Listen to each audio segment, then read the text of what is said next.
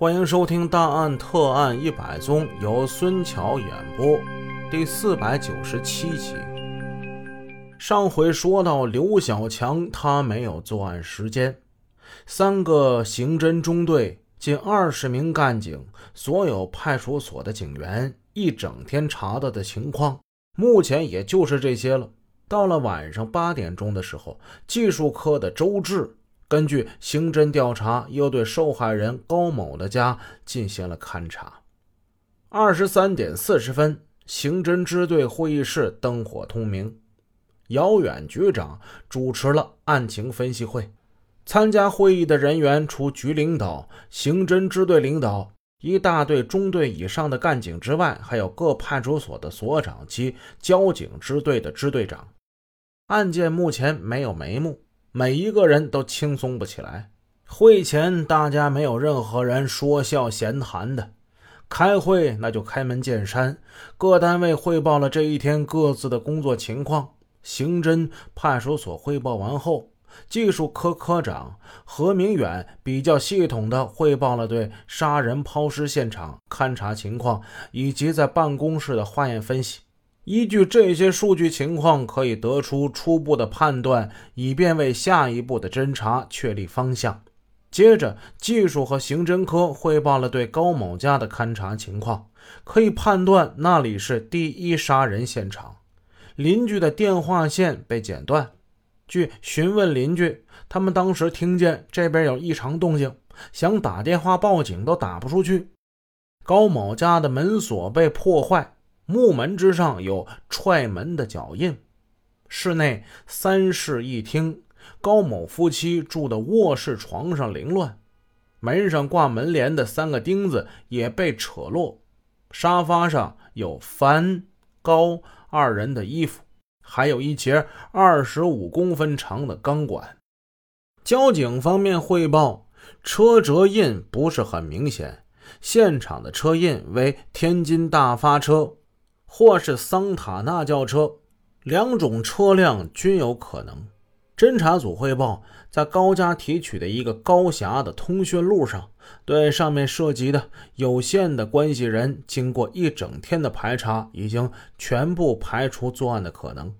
货运公司有一个职员听到此案之后，发现自己的妻子昨夜未归，他抱着试探的心情来报案。他一讲特征，一见照片，接着他就放声大哭。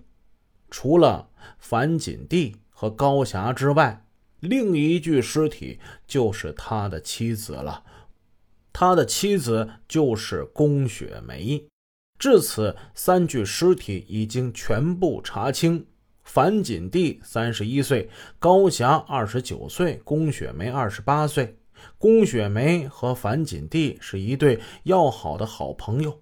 姚做了总结，尸源现在查清了，而凶手是谁不得而知。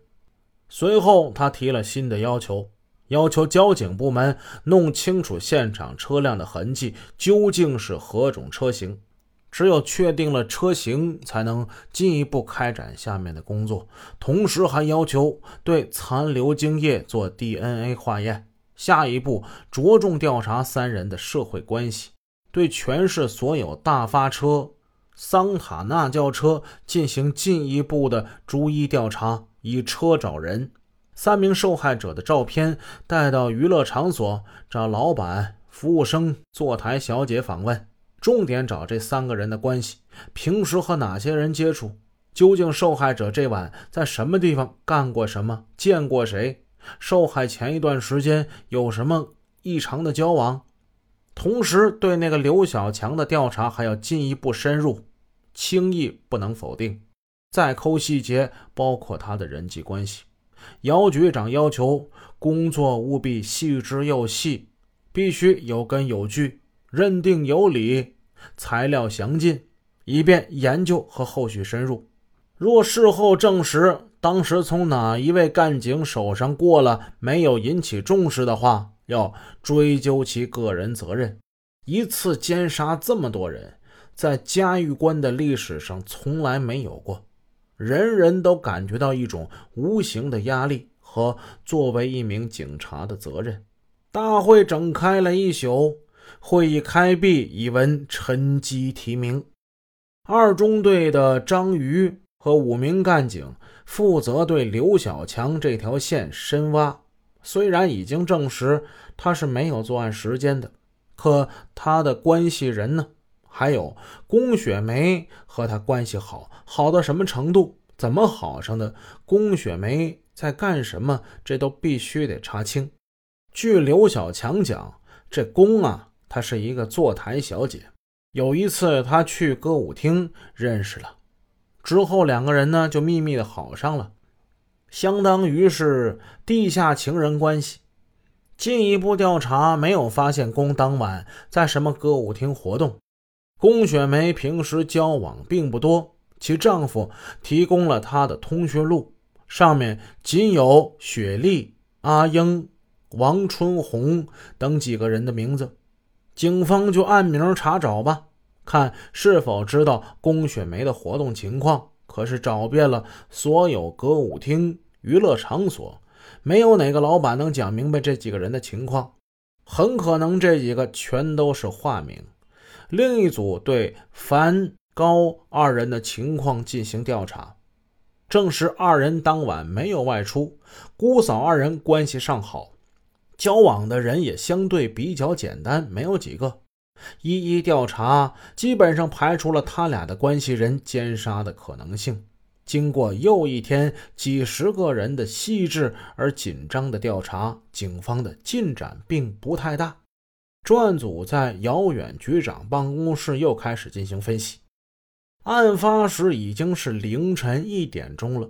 龚雪梅大半夜的，她跑到高家干什么去了呢？分析有两种可能：她带几个男人进高家抢劫，但这种可能性相对较小。而且，若如此的话，她不至于被奸杀呀。另一种可能呢？当时龚雪梅。坐完台没有回家，只找到十二楼的三零二室刘小强。刘当时不在，他出门之后发现有人跟踪他，他感到害怕，就去找朋友樊锦帝。此时高家已经全睡下了，他使劲叫门，高家才把门打开。龚雪梅要求樊锦帝陪她回家，二人刚欲出门，犯罪分子破门而入。进去之后，不顾一切对三个人殴打、制服，并将三人强奸，然后再进行抢劫，再回来又将三人弄死，之后将尸体拉至郊外。本案之中不是有孩子幸存吗？这就是他们在卧室里听见歹徒殴打母亲的原因。这个推断经过大家的补充，认为是比较合情合理的。在后来破案之后，警方发现和歹徒交代的竟是一点不差。最先提出这个推断的是一大队的队长梁国民，当然这是后话了。本集已播讲完毕，感谢您的收听，下集见。